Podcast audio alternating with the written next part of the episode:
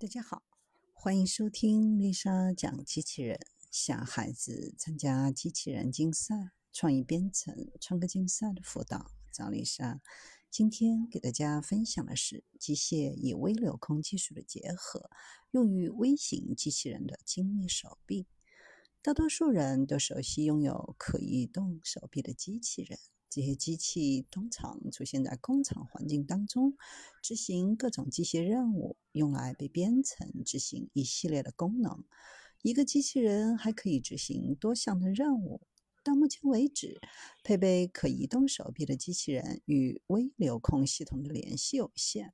这些通过精细的毛细血管输送极少量的液体。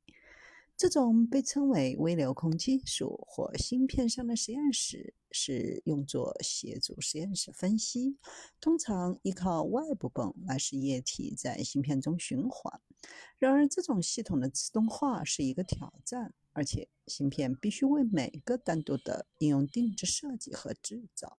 利用一根玻璃针在超声波的帮助下进行震荡，液体可以被操纵，颗粒可以被捕获。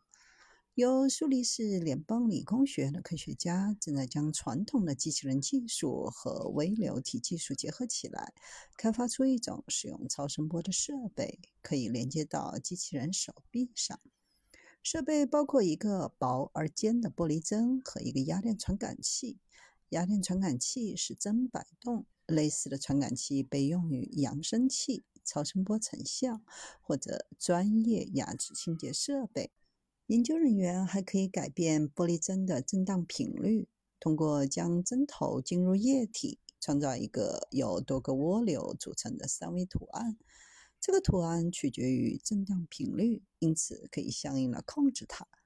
利用这一点来展示了几种应用。首先，能够混合高粘性液体的微小液滴，液体越是粘稠，混合起来就越困难。而研究人员不仅能够制造一个单一的漩涡，还能利用由多个强漩涡组成的复杂三维模式，有效地混合液体。第二，能够通过创建特定的涡流模式，将摆动的玻璃针靠近通道壁来泵送液体，通过一个迷你通道系统。三，成功的使用机器人辅助声学装置，捕获流体中存在的细小颗粒。颗粒的大小决定了对声波的反应。相对较大的颗粒会向摆动的玻璃针移动，汇聚起来。这种方法不仅可以捕获无生命的颗粒，也可以捕获鱼的胚胎，也能捕获在液体中的生物细胞。过去在三维空间当中操纵微观粒子总是具有挑战性。而现在，微型机械人的手臂让它变得更简单。